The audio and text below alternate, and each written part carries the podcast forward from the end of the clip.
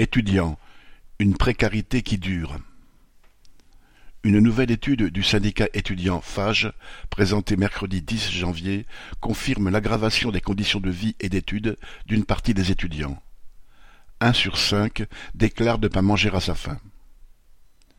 Sur les plus de 7500 étudiants interrogés par le syndicat, 19% déclarent sauter plus de trois repas par semaine et 49% ne pas avoir les moyens d'acheter des fruits et des légumes chaque semaine. Les restaurants universitaires et leurs repas à 3,30€, voire 1 euro pour les étudiants qui y ont droit, ne suffisent pas à régler le problème, beaucoup n'étant pas ouverts le soir et le week-end le coût du logement absorbe une telle partie des ressources des étudiants qu'il ne leur reste pratiquement rien pour le budget alimentation.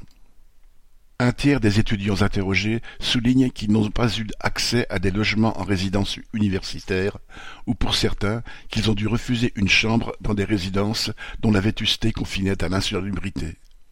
La situation varie bien entendu suivant les régions et reste particulièrement tendue en Île-de-France où le marché locatif est saturé et inabordable, même en colocation.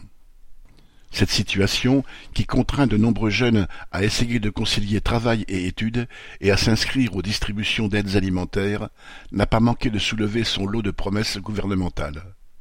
Avant d'être remerciée par Macron, la première ministre Borne promettait, en novembre dernier, la construction de trente-cinq mille nouveaux logements d'ici la fin du quinquennat. Le précédent plan annonçait, lui, soixante mille nouveaux logements étudiants, promis en 2017 pour une échéance en 2022. Il n'a même pas atteint la moitié de l'objectif, avec seulement neuf mille huit cents nouveaux logements gérés par le Crous et vingt-cinq mille places mises en service, dont on ne sait pas trop ce qu'elles recouvrent. Autant dire que le manque de logements confortables et abordables risque de durer. Alors que tous leurs frais augmentent, les étudiants des familles populaires sont de moins en moins nombreux à bénéficier d'une bourse ou voient son montant baisser du fait des effets de seuil. Vingt euros de plus sur les revenus des parents peuvent entraîner une baisse de 90 euros mensuels de la bourse touchée par leur enfant. Mise en place à la rentrée, la réforme des critères d'attribution, rehaussée de 6%, ne suffit pas à ce que l'ensemble des étudiants de familles populaires touchent une bourse.